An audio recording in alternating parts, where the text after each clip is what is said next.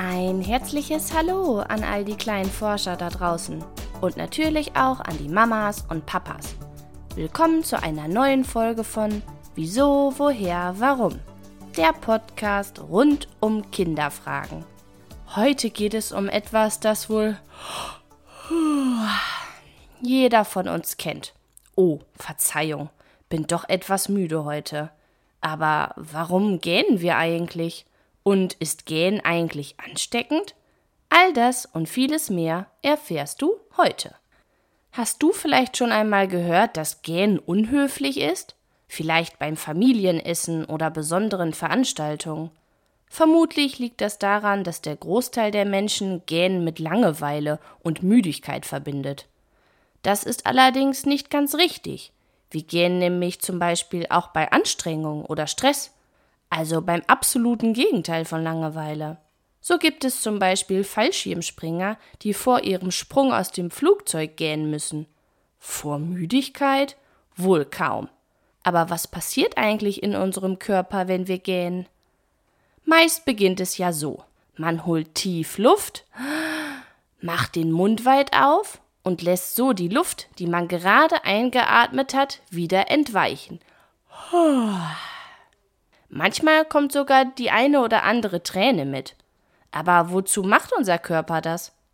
Manche Menschen behaupten, dass der Körper in dem Moment einen Sauerstoffmangel hat, wir also unbedingt mehr Luft zum Atmen brauchen und durch die tiefe Atmung mehr Sauerstoff bekommen.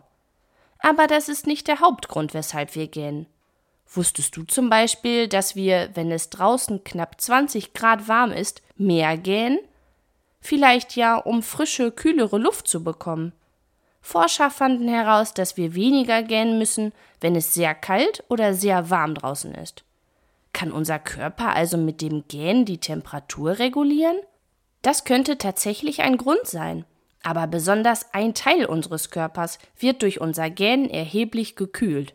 Und zwar unser Gehirn. Dadurch, dass wir tief einatmen, kommt viel frische Luft in unseren Körper und somit in unsere Atemwege.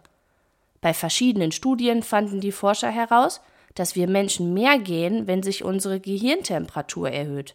Die Forscher kamen also zu dem Ergebnis, dass Gähnen unser Gehirn kühlt. Diese Vermutung passt auch sehr gut zu der Annahme, dass wir durch das Gähnen wach und konzentriert bleiben sollen. Durch die kühle, frische Luft bleiben wir frisch im Kopf. Ähnlich wie als wenn wir uns kräftig strecken, dient es unserem Körper zur Erholung. Ist es dir denn auch schon mal passiert, dass jemand ganz in deiner Nähe gegähnt hat und du automatisch auch gähnen musstest? Obwohl du vielleicht gerade gar nicht müde warst oder Stress hattest? Ist Gähnen etwa ansteckend? Dass wir gähnen müssen, wenn Menschen in unserer Nähe gähnen, liegt an unserem Gehirn. Spezieller gesagt an den Spiegelneuronen in unserem Gehirn. Die bewirken, dass wir mit anderen Menschen Mitleid haben, wenn sie sich verletzen, dass wir lachen, wenn jemand anders lacht, ja, und auch, dass wir gähnen, wenn jemand anders gähnt. Lustig ist, dass wir nicht nur gähnen müssen, wenn wir Gähnen beobachten.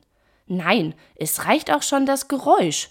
Oder sogar, wenn wir das Wort gähnen lesen oder nur daran denken. Verrückt. Es ist also nicht so ansteckend wie ein Husten oder Schnupfen aber ansteckend auf eine andere Art. Übrigens, Gähnen ist nicht nur ansteckend für uns Menschen. Verschiedene Studien zeigen, dass sogar Hunde gähnen müssen, wenn in ihrer Umgebung Menschen gähnen. Besonders wenn die Hunde die Menschen besonders gut kennen. Das ist wohl ein Beweis dafür, dass auch Hunde sehr einfühlsam sein können, wie wir Menschen. Im Tierreich sind übrigens die Männchen die besten Gähner. Experten vermuten, dass in der Tierwelt das Gähnen auch etwas mit der Machtdemonstration zu tun hat. Die Männchen also durchs Gähnen zeigen wollen, dass sie der Chef sind. Wie das? Nun ja, beim Gähnen kann man prima seine scharfen Zähne präsentieren. Die Angewohnheit, sich die Hand beim Gähnen vor den Mund zu halten, gibt es übrigens schon seit dem Mittelalter. Damals glaubten die Menschen, dass beim Gähnen Dämonen in den Körper gelangen könnten. Und da Dämonen was Schlechtes sind, wollte man das auf gar keinen Fall. Somit hielt man sich die Hand schützend vor dem Mund, wenn man gähnen musste. Heutzutage ist es auch noch weit verbreitet, dass wir uns die Hand vor den Mund halten, wenn wir gähnen müssen. Allerdings nicht mehr unbedingt wegen dem Glauben an Dämonen, sondern eher um das Gähnen zu verstecken. Du hörst also, es gibt so viele verschiedene Erklärungen, warum wir gehen, was dann in unserem Körper passiert und vieles mehr.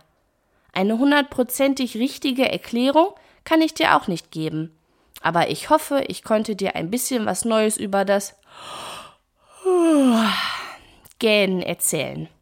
Ich wünsche dir eine schöne Woche und freue mich, wenn wir uns Sonntag wieder hören. Und nicht vergessen, wenn du auch eine Frage hast, dann schreib mir gerne eine Mail an kinderfrage@gmail.com. Bleib neugierig, deine Christina.